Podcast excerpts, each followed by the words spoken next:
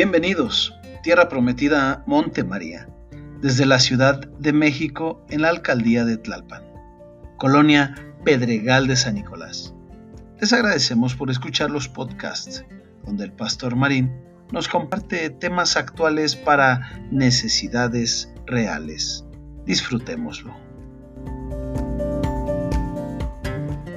A otra ocasión he predicado al respecto de hacer iglesia, hoy vamos a hablar al respecto de ser iglesia. Yo quiero invitarles que vayamos a Génesis capítulo 2, verso 18. Cuando lo tengan listo, pues me dicen si están listos.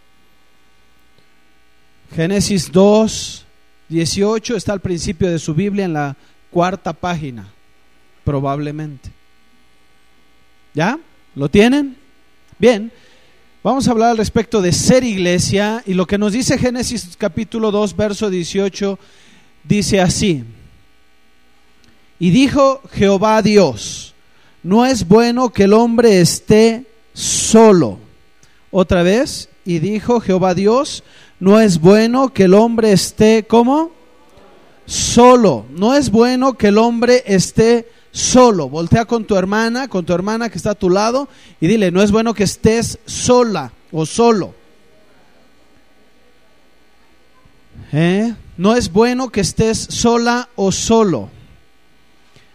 Vivimos hoy en día en un mundo que avanza a paso ligero con respecto a la comunicación. ¿Sí? con respecto a, las comunicaciones. Entonces, eh, la sociedad hace, sí, hace, la sociedad hace este, todo lo posible, la ciencia, la tecnología, todo lo posible por conectarnos. Vimos hace un rato en el video el tren, ¿verdad? Y está en Japón el tren bala. ¿verdad? Y, también en comunicaciones está toda la tecnología de este, internet y, y la, tecnología hace todo lo posible y hasta lo imposible por conectarnos más rápidamente. Los aviones ahora nos llevan más rápido de un lugar a otro. ¿Sí?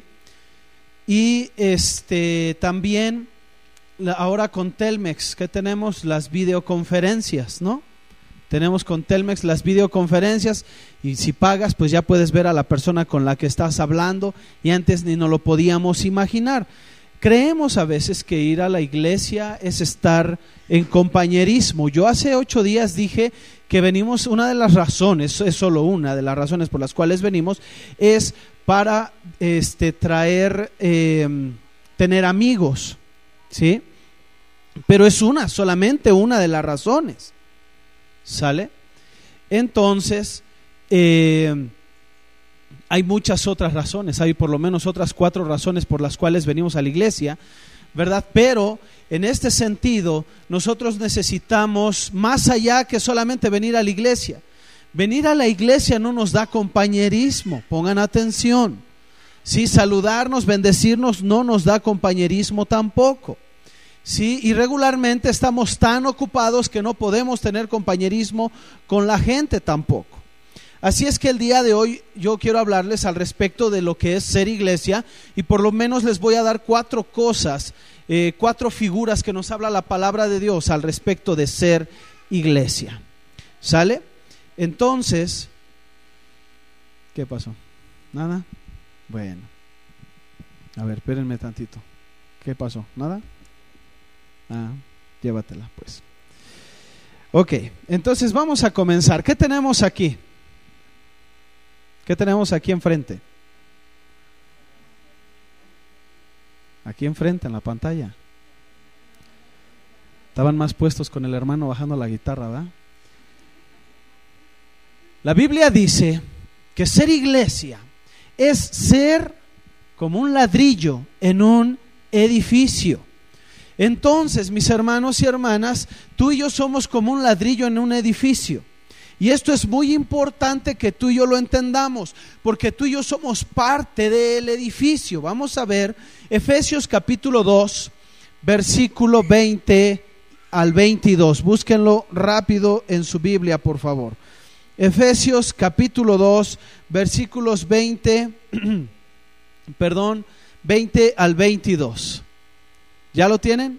Dice así la palabra de Dios.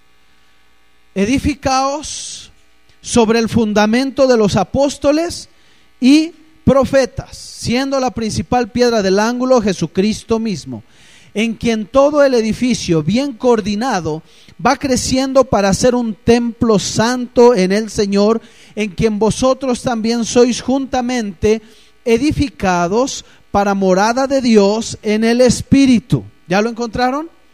Miren, la palabra de Dios en el verso 20 primero nos dice que debemos edificarnos, ¿verdad? En el verso 21 nos habla de un edificio.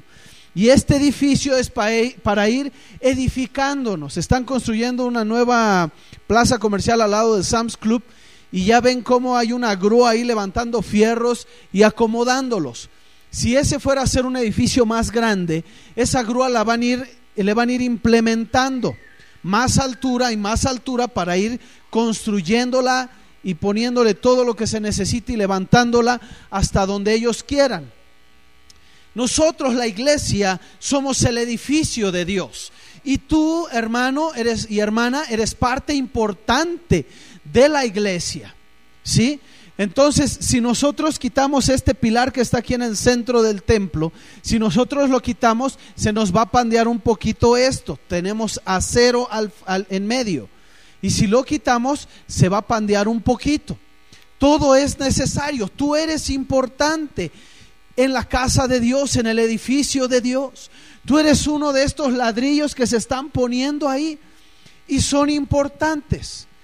Eh, los arquitectos dicen, que si quieres tirar algo, pues tienes que ver bien dónde vas a tirar. No tan fácil puedes estar haciendo hoyos en tu casa por donde tú quieras. Y de por sí, si haces un hoyo y hacemos un hoyo aquí en la pared, se va a ver chimuelo ahí, ¿no? Si le hacemos un hoyo ahí, se va a ver feo. Entonces tú eres importante en la casa de Dios. Eres importante porque sin ti no hay fuerza en el edificio de Dios. Tú y yo somos necesarios en el edificio de Dios. Dice el versículo 20, eh, 21, en quien todo el edificio, bien coordinado, bien coordinado. Entonces nosotros como edificio debemos de coordinarnos. Y cada uno de nosotros tiene una función, así como ahí están estos ladrillos, hay mezcla, luego tienen un hilo que es como de nivel, ¿verdad? Y cada cosa es importante. Tú eres importante en la iglesia. Eso es ser iglesia. Hace ocho días yo les comentaba, pues solamente vienes a misa, decía yo. Ya llegué, ya me voy, ya oí al padrecito y ya me voy. ¿Verdad? Ser iglesia, hermano, va más allá va más allá de solamente venir a escuchar el sermón y medio aplaudir, y digo medio aplaudir porque algunos llegan a la mitad de la alabanza. Va más allá de eso, hermano. Va más allá de eso, y por lo menos aquí en, Efesios capítulo 2, versículos 20 y 22 nos habla que tenemos una responsabilidad mutua de edificarnos. Entonces, mi hermano Juan Manuel, es necesario para nuestra vida, para mi vida, para que seamos edificados. Cuando Él no viene, cuando Él no está, cuando Él no colabora en el trabajo de edificarnos mutuamente, es como querer hacer mezcla sin agua. ¿Se puede? Para los que hemos hecho mezcla, no se puede. No podemos hacer mezcla sin agua, hay que echarle agua, aunque pesa más cuando ya le echas el agua, ¿no? Pero también es un poco más fácil trabajarla. Entonces, nos necesitamos, necesitamos estar unidos, conectados, así como esta mezcla, este ladrillo y luego los castillos que se ponen en un edificio, van todos conectados y le van dando, dicen eh, los maestros, le van dando amarre al asunto, ¿no? Está amarrando el castillo con la trave, con la pared. Tú eres importante, yo soy importante en la iglesia. Y ser iglesia es entender la importancia que tengo yo en este grupo, pero también es entender la importancia que tiene mi hermano, mi hermana en este grupo, para que podamos edificarnos y, dice aquí en el verso 21, edificarnos coordinadamente. ¿Y por qué coordinadamente? Porque cada uno tiene una función. Dice el verso 22, en quien vosotros también eh, sois juntamente edificados para morada de Dios. Tú y yo somos el templo del Espíritu Santo. El Espíritu Santo de Dios mora en ti, mora en mí. Pero también el trabajo en conjunto, la relación, la conexión que tenemos el uno con el otro nos va ayudando a crecer para ser una morada santa para eh, nuestro Dios. Entonces, ¿por qué? Porque todos nosotros tenemos un montonal de cosas con las cuales vivimos, hábitos erróneos, equivocados, con los cuales vivimos y por lo cual yo necesito a alguien de ustedes para que lime un poquito estos hábitos que yo tengo. Entonces Dios te ha puesto a ti para que trabajes en mi vida y podamos ir edificándonos. Vayamos creciendo y entonces seamos templo, una morada santa para nuestro Dios.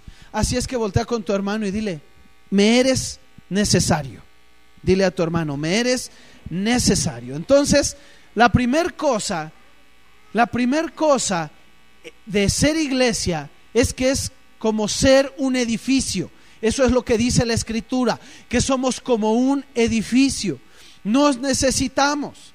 Así es que entonces si, si quitamos aquí los pilares, pues se nos viene abajo el edificio. Eres importante, eres necesario y eres necesario para que nos edifiquemos mutuamente. Puedes pensar que no tienes nada que dar, nada que enseñar, pero hay mucho que tú puedes dar a mi vida y a la vida de tus hermanos, por medio de lo cual podemos ser edificados y crecer, ir siendo cada día más y más santos para nuestro Dios y para nuestro Rey. Así es que tú y yo necesitamos estar conectados. Bueno, esa es la primera cosa. La segunda cosa, y ahí me van a ayudar los que saben más de esto, ¿verdad? La segunda cosa que nos habla la Biblia de ser iglesia es que es como ser una parte de un cuerpo. ¿Qué está haciendo el cirujano del lado izquierdo suyo? Tiene, es un hígado, parece ser que es un hígado porque está grandecito, los riñones son más chirris, más chiquitos. Y está haciendo allá, a, la parte de atrás está un hombre al, al cual le van a poner ese hígado. Están haciendo un trasplante de hígado. Pero vamos a voltear un poquito la historia y vamos a pensar que el que está ahí atrás soy yo. ¿Verdad? Y simplemente yo ya no quiero vivir con mi hígado. Entonces yo le pagué al médico para que me lo quitara y vámonos. Ya no lo quiero. No me gusta, me da lata. Ni sé por qué, porque no lo siento cómo funciona, pero no me gusta. No me gusta. ¿Saben por qué no fui médico? Porque soy muy sensible para las cuestiones de sangre y esas cosas. No, no me gusta ver dedos así quebrados y cosas así. No me gusta. ¿Sí? Entonces, digamos que ese es mi hígado. Ya no lo quiero. Los que saben, ¿puedo vivir sin mi hígado? No. ¿Puedes vivir sin tu hígado? No pero no me gusta. Y entonces, de repente yo puedo pensar que mi hermano Uciel es mi hígado. Y ahí ya tiene dos connotaciones, ¿verdad? Y entonces ya no lo quiero, es que no me gusta cómo se porta el hermano, cómo actúa el hermano, cómo es el hermano. Ay, yo no sé por qué no lo corren de la iglesia. ¿Por qué no lo sacan de mi cuerpo? No se puede es necesario, sí, es necesario cada órgano de tu cuerpo. Vamos a ver la primera cita que tenemos, ¿cuál es? Romanos capítulo 12, versículos 4 y 5, por favor. Romanos capítulo 12, versículos 4 y 5. Dice, porque de, de, la manera que en un cuerpo tenemos muchos miembros, pero no todos los miembros tienen la misma función. Así nosotros, siendo muchos, somos un cuerpo en quién? Y todos miembros los unos de los otros. Así es que hermano, yo quiero hablarte número uno, eres importante en el edificio de Dios para crecer en santidad los unos a los otros.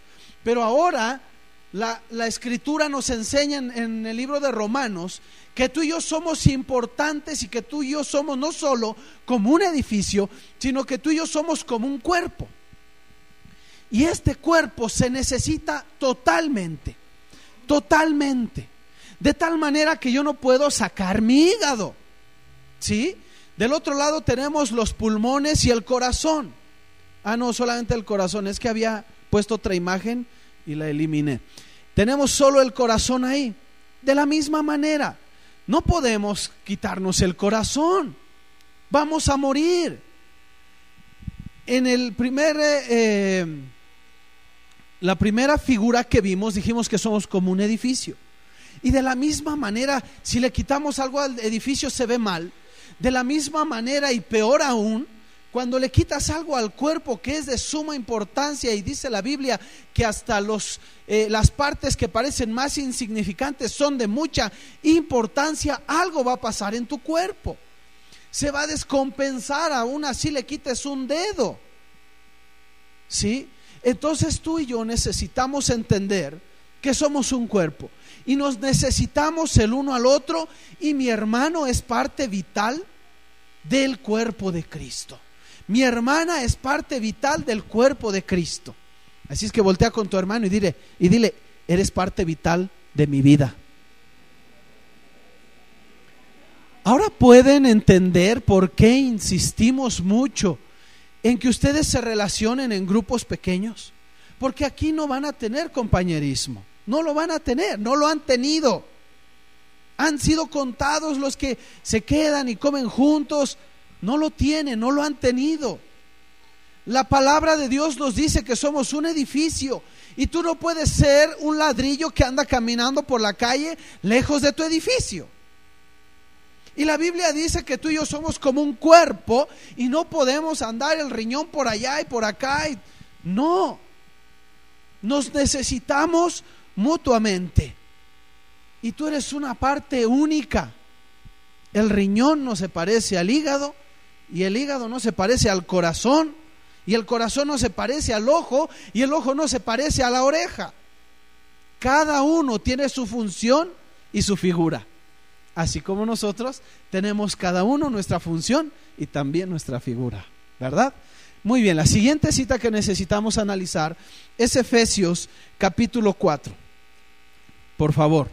Efesios capítulo 4, verso 25, la palabra de Dios dice así, por lo cual, desechando que la mentira, eh, ya me perdí, la mentira, hablad verdad cada uno con su prójimo esa es una cita de Zacarías 8:16, si ustedes luego lo checan con calma.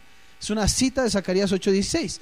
Por lo cual, desechando la mentira, hablad verdad cada uno con su prójimo.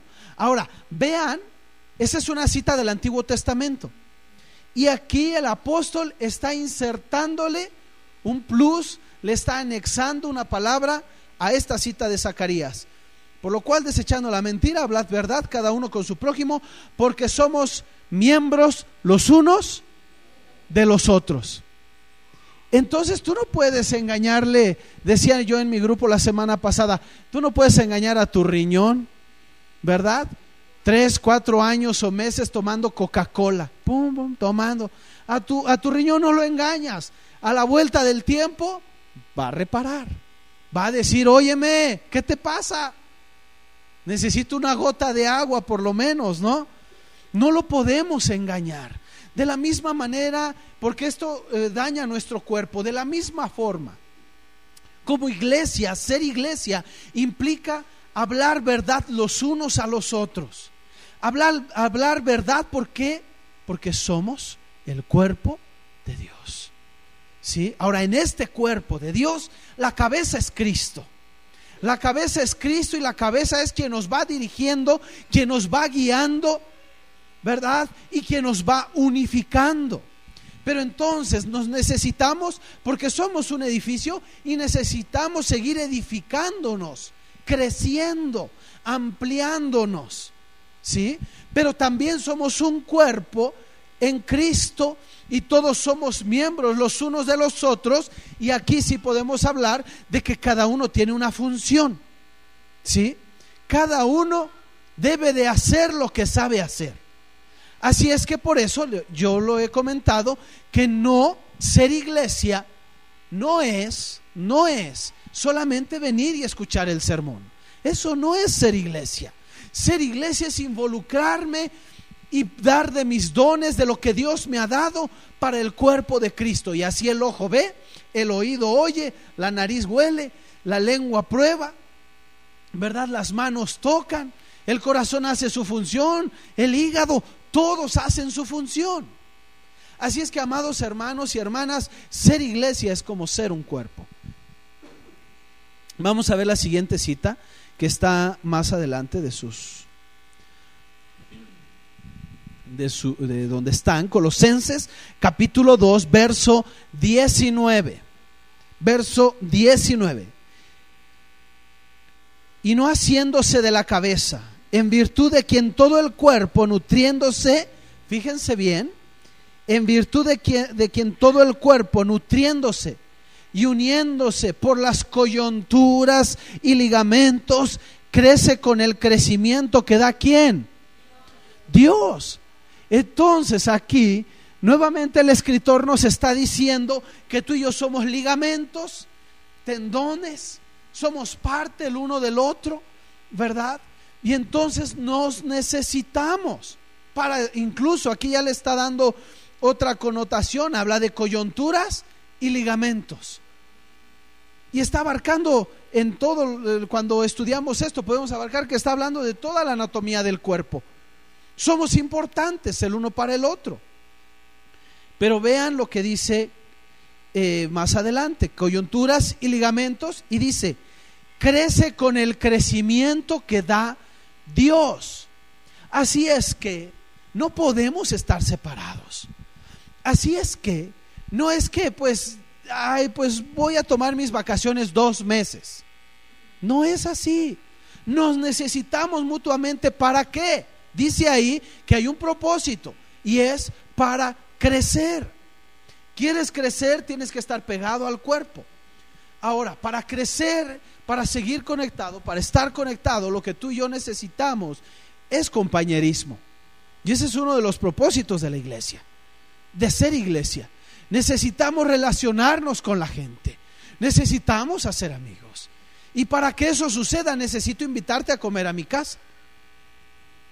O tomarnos un café. O vernos aquí algún día y traer cada quien su refresco, su boing, y tomarnos un refresquito aquí y platicar un poquito. O probablemente reunir tu familia, mi familia y vámonos al parque después del culto. O quizás las mujeres dicen, hermanas, pues mira, les invito un café, vénganse tres, cuatro, cinco hermanas, vamos a tomar un café y platicar y vamos a orar. Necesitamos compañerismo. Ser iglesia implica que somos un edificio que crece y se desarrolla, así como un cuerpo que tiene que crecer sano y fuerte. No podemos estar separados, hermanos, del cuerpo de Cristo. No podemos, pero no debemos. No puedes tener tu hígado fuera de tu cuerpo. No puedes. Así es que aunque tengas aquí algún hermano que es un hígado, ¿verdad? Aunque lo tengas, es tu hígado y quiérelo mucho y cuídalo, porque puedes vivir, y mi mamá es muestra de eso, y muchas otras personas, puedes vivir con un riñón. Te quitan uno, pues puedes vivir con el otro. Pero si te quitan el hígado, pues ya no. Así es que con esto yo quiero ir hacia esa connotación, que a veces hay gente que, mm, a mí, yo no soy cajita de, Pandora, para que todos me quieran. Está bien, ok, adelante. Pero entonces tenemos que trabajar, porque la palabra de Dios dice que tienes que amar y no vas a cortar a tu hígado. Entonces trabajas en compañerismo, te unes a un grupo pequeño, te relacionas con la gente y vamos adelante. Si fuéramos o hiciéramos lo que hacemos comúnmente en el mundo, hacíamos cuando estábamos en el mundo, de que este me hace y ya no le hablo, ya no estaríamos aquí. Fácil. Pero Dios nos ha llamado a cambiar de perspectiva, a cambiar de mentalidad, porque tú y yo somos nuevas criaturas, porque estamos en Cristo, porque las cosas viejas pasaron, porque todas son hechas nuevas, porque tú no sabes amar, pero Dios te está enseñando a amar. Amén. Muy bien, la siguiente cosa, la siguiente figura, esta les va a gustar más. La Biblia dice que ser iglesia es como ser una oveja en un rebaño. Ahí estoy yo, miren. Con mucha lana. Salmo 23, y me encanta el Salmo 23, porque nos habla bastante. ¿Qué hace un pastor, hermanos? Cuida, guía, cura, ayuda, defiende. ¿Cuántos tienen un pastor? Yo lo tengo. Yo lo tengo. Jehová es mi pastor y nada me faltará. Todos tenemos un pastor que nos ama. Perdón, que nos ama, que nos cuida, que nos guía. Vamos a leer el Salmo 23. Salmo 23 dice así, y quiero que lo leamos. Me lo sé de memoria y muchos de ustedes también, pero yo quiero que lo leamos. Jehová es mi pastor, nada me faltará. En lugares de delicados pastos me hará descansar. Junto a aguas de reposo me pastoreará. Confortará mi alma. Me guiará por sendas de justicia por amor de su nombre. Aunque ande en valle de sombra de muerte, no temeré mal alguno, porque tú estarás conmigo tu vara y tu callado me infundirán aliento. Aderezas mesa delante de mí en presencia de mis angustiadores. Unges mi cabeza con aceite, mi copa está rebosando. Ciertamente el bien y la misericordia me seguirán todos los días de mi vida. Y en la casa de Jehová moraré por largos días. Qué precioso salmo. Qué precioso salmo porque este salmo está hablando de las cosas que ustedes dicen que hace un pastor. Cuida, alimenta, guía, sana, protege. Todo eso lo hace. Dice, unges mi cabeza con aceite. Y eso tiene todo un simbolismo, ¿verdad? Y dice, aderezas mesa delante de mí en presencia de mis angustiadores. Y el escritor sabía perfectamente lo que decía y entendía lo que sabía, lo que era ser un pastor. Y él sabe que llevar a las ovejas al campo, ahí están los enemigos. Pero les pone el pasto y ahí los tienen el pasto comiendo. Comiendo del pasto, comiendo del pasto. Y están ahí los lobos, los coyotes alrededor, queriéndose robar una oveja. Pero el pastor por eso tiene su callado, por eso tiene su vara, la vara para guiar, el callado para defender. Entonces, unges tu cabeza con aceite. Los pastores le echaban aceite en la cabeza a las ovejas para protegerlas en las épocas de calor de las moscas. Las moscas se metían en las orejas de las ovejas, en las narices, se metían en las fosas nasales de las ovejas y dejaban ahí sus huevecillos. Imagínense, entonces es terrible para una oveja y estar ahí. Entonces los, los, pastores en tiempo de calor ponían aceite en la cabeza de las ovejas para protección. De la misma manera, Jehová es tu pastor y te unge con aceite. El callado, ya les he dicho que es una pieza como de un metro con una bola aquí y una punta ahí abajo. Y eso servía como un misil. De tal manera que cuando se acercaba algún lobo, algún coyote, ¡fum! lo lanzaba. Y caía y a veces acertaba y defendían a la oveja. Tu vara y tu callado me infundirán aliento. ¿Y la vara por qué? La vara, perdón, este viene con una curva, ¿verdad? Y eso era para jalar a la oveja. ¿Sí? Y entonces abrazaba con eh, la vara a, la oveja, la jalaba, ¿verdad? Así, así, y ven para acá, no te vayas de mí. Yo te quiero junto a mí. Así es que la iglesia también es como, como una oveja en un rebaño. Eso es lo que nos dice el Salmo 23. Tú y yo necesitamos ser cuidados. necesitamos ser guiados, necesitamos ser alimentados y todo esto lo hace nuestro Padre Dios con nosotros, pero también en la iglesia hay pastores, hay líderes que eso hacen por nosotros, ¿verdad? Y tenemos una grandísima responsabilidad. Vamos a Primera de Pedro, capítulo 5, verso 2. Primera de Pedro, capítulo 5, versículo 2. Apacentad la grey de Dios, que está entre vosotros, cuidando de ella, no por fuerza, sino voluntariamente, no por ganancia deshonesta, sino con ánimo pronto. Líderes que están aquí, líderes, gente que sirve aquí en la iglesia, esposa mía y yo.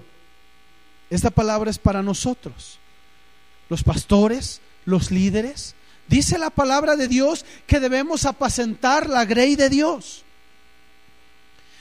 que está entre vosotros. Dice la Biblia que debemos apacentarla y dice que debemos cuidar de ella. Y dice que no es por fuerza, no es por fuerza, sino voluntariamente. Así es que hermanos líderes, servidores, que ministran, que hablan con gente, que tienen grupos pequeños, necesitan apacentar la grey de Dios. Necesitan cuidarla. Sí, y no por fuerza, sino voluntariamente y no por ganancias deshonestas. Dice la escritura, sino con ánimo pronto con ánimo pronto. Así es que hermanos, tenemos un pastor y Jehová es mi pastor y nada me faltará. También pueden decir, César es mi pastor y todo me faltará. Eso también pueden decirlo, ¿verdad? Esa es la verdad. Pero nos tenemos los unos a los otros.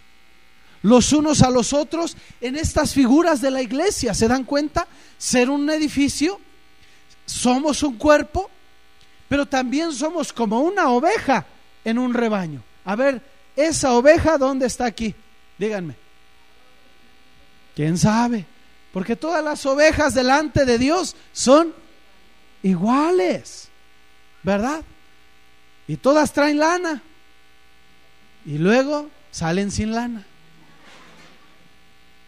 ¿Verdad? Pero los pastores tenemos responsabilidad de cuidar a la grey de Dios. Es nuestra responsabilidad. Entonces todo el cuerpo, bien concertado y unido, se ayuda mutuamente entre sí para crecer, para edificarnos, para ayudarnos. Y los pastores y líderes y servidores tenemos mucha responsabilidad con todo esto.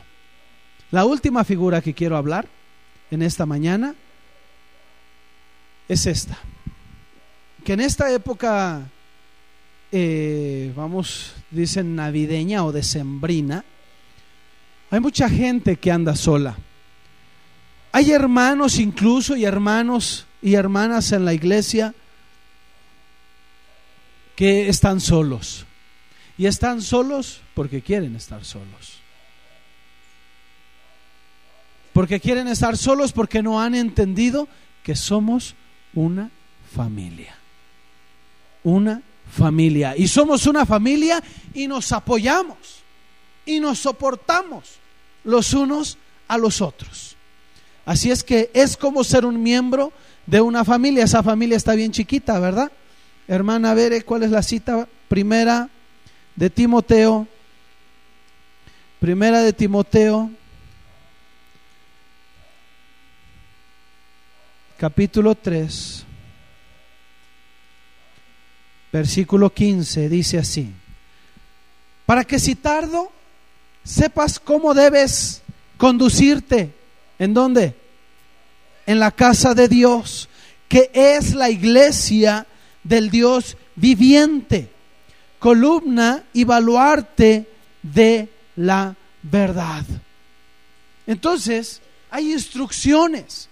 Y si la iglesia es la casa de Dios. Somos una familia. Entonces somos una familia y hay instrucciones precisas en la escritura de cómo debemos conducirnos. ¿Verdad? Yo sé que en esta iglesia no pasa, Pero me han dicho en otras iglesias que luego se topan a los hermanos en la calle y no los saludan, ¿verdad? Y entonces van caminando y le dicen, hola hermano, hola, hermano. Y se va, hola hermano. Aquí no pasa, pero he oído en otras iglesias que hacen eso. ¿Sí? Hermana, buenos días. Bueno, ¿qué no es tu hermana? ¿No va contigo a la iglesia? A lo mejor no me vio. Y ya uno así rápido la regla para no quemarse con el amigo, con el vecino, el compañero de trabajo. Qué tristeza, qué tristeza. Tenemos normas, maneras, formas en la escritura de conducirnos. ¿Verdad? Tenemos en la escritura formas de conducirnos. La Biblia nos lo enseña y tenemos que hacerlo. Entonces, gracias a Dios que en esta iglesia no pasa. Y para que no siga pasando, pues estudiemos la escritura, ¿verdad? Y saludemos y bendigamos a la gente. Les comentaba yo que en el culto unido que hicimos estaban dos personas hablando y me acerqué yo y le dije, hola, ¿qué tal? ¿Cómo estás? Nada más a saludar, hola. Y al otro le dije, hola. Nunca, ni si hizo como que no estaba yo ahí. Siguió hablando. Dije, bueno, Dios te bendiga, vamos. Lo bueno es que fue allá en el culto unido. Les digo que no, aquí no pasa. Aquí no pasa. Tenemos que cambiar nuestra actitud porque somos una familia. Y una familia se apoya, se ayuda. La, la, Biblia dice que así es la iglesia. La iglesia es una familia. Y entonces una hermana me platicaba y me dice, hermano, ahora puedo entender el amor de Dios. Lo puedo comprender. Cuando decimos nosotros que amamos al, que Dios nos ama a nosotros, pero no ama el pecado. Y es como un padre me decía ella. Y cuando ella me dio su explicación, dije, ah, qué bonito. Porque dice, mira, mi hijo puede ser quien sea, pero lo sigo amando. ¿A poco no, mamás? Papás, yo creo que también, son los hijos, ¿no? Y puede ser que el mundo entero no lo quiera por su actitud, pero tú das la vida por él das la vida por él. No amas lo que está haciendo, no amas su pecado, no amas su actitud, pero das la vida por él. Le sigues calentando la sopita. Y así es Dios con nosotros. Dios nos ama porque Él es un Padre y nosotros somos hijos del Padre Celestial. Y no ama nuestro pecado, no ama nuestra actitud, pero nos ama a nosotros. Y por eso la escritura dice que Él es paciente para con todos, para que procedamos al arrepentimiento. Entonces, tú y yo necesitamos amarnos como una familia, apoyarnos mutuamente, ¿verdad?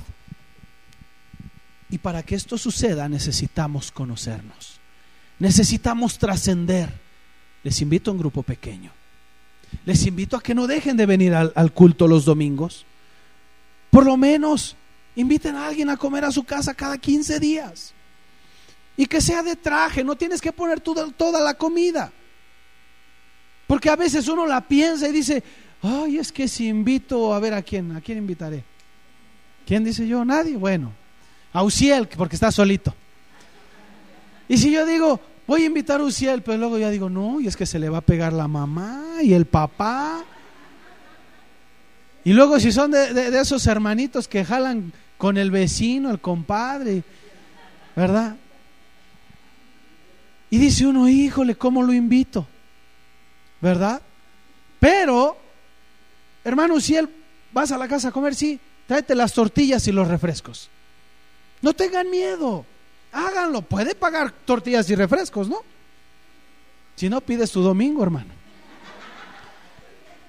¿Sí? ¿Me explico? Porque los mexicanos queremos ser muy desprendidos, muy dadivosos, y como no tenemos, no invitamos. Así somos los mexicanos. Cambiemos un poquito eso, hagamos contracultura. Y la Biblia no lo voy a hacer porque se me da la gana. La Biblia en el libro de los Hechos dice que todos traían. Todos traían. Y entonces compartían y comían con alegría y sencillez de corazón. No es nada más porque a mí me gusta la idea. Está en la Biblia. Agarremos la idea. Entonces invitamos a la hermana Sara, al hermano David, con todos sus hijos, y hermano, vente, te toca poner un pollo, órale. Ah, pero si comes mucho, pones dos, hermano. Y entonces vamos trabajando por eso. Vamos trabajando por eso. Pero no invitamos a la gente. No nos invitamos. Y tú me vas a decir, ¿cómo das lata con eso? Sí. Si tú no soportas, y lo he dicho muchas veces, a tu hermano aquí en la tierra, ¿cómo lo vas a soportar ahí arriba? ¿Cómo?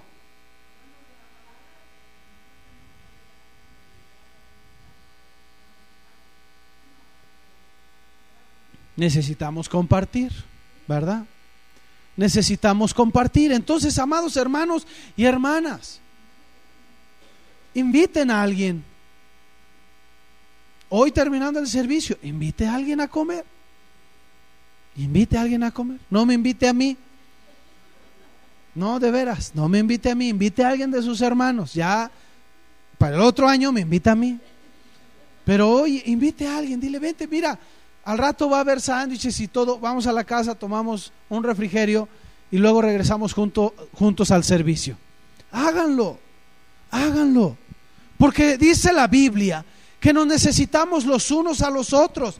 Y hermano, hermana, para cumplir el propósito de Dios y los mandamientos de Dios, más de 20 veces en el Nuevo Testamento aparece en la Biblia unos a los otros unos a los otros. Y si tú y yo no lo hacemos, no estamos cumpliendo los mandamientos de Dios. Y estamos en desobediencia. Y la desobediencia es pecado. No es porque yo quiera que se inviten a comer. Es porque el Señor nos dice que nos conozcamos, que crezcamos, que nos apoyemos mutuamente, que dejes de estar llorando solo en tu casa, que entiendas que tienes una familia, que eres la oveja de un rebaño, que eres el cuerpo de Cristo, que eres un edificio. Eso es lo que Dios quiere que aprendamos y hagamos. Lamentablemente, y cierro con esto, lamentablemente venimos con la tendencia de la iglesia popular, de solo ir a misa y vámonos. Y es una costumbre que no se nos acaba. Y no es fácil quitarla. Pero necesitamos dejar que el Espíritu Santo de Dios se goce en nosotros y nos mueva a amor y a misericordia. Porque tú y yo somos la familia de Dios. Amén. Vamos a orar. Cierra tus ojos y vamos a pedirle a Dios bendición. Y dile, Señor, gracias porque soy un edificio junto con todos mis hermanos. Dile, Señor, gracias porque yo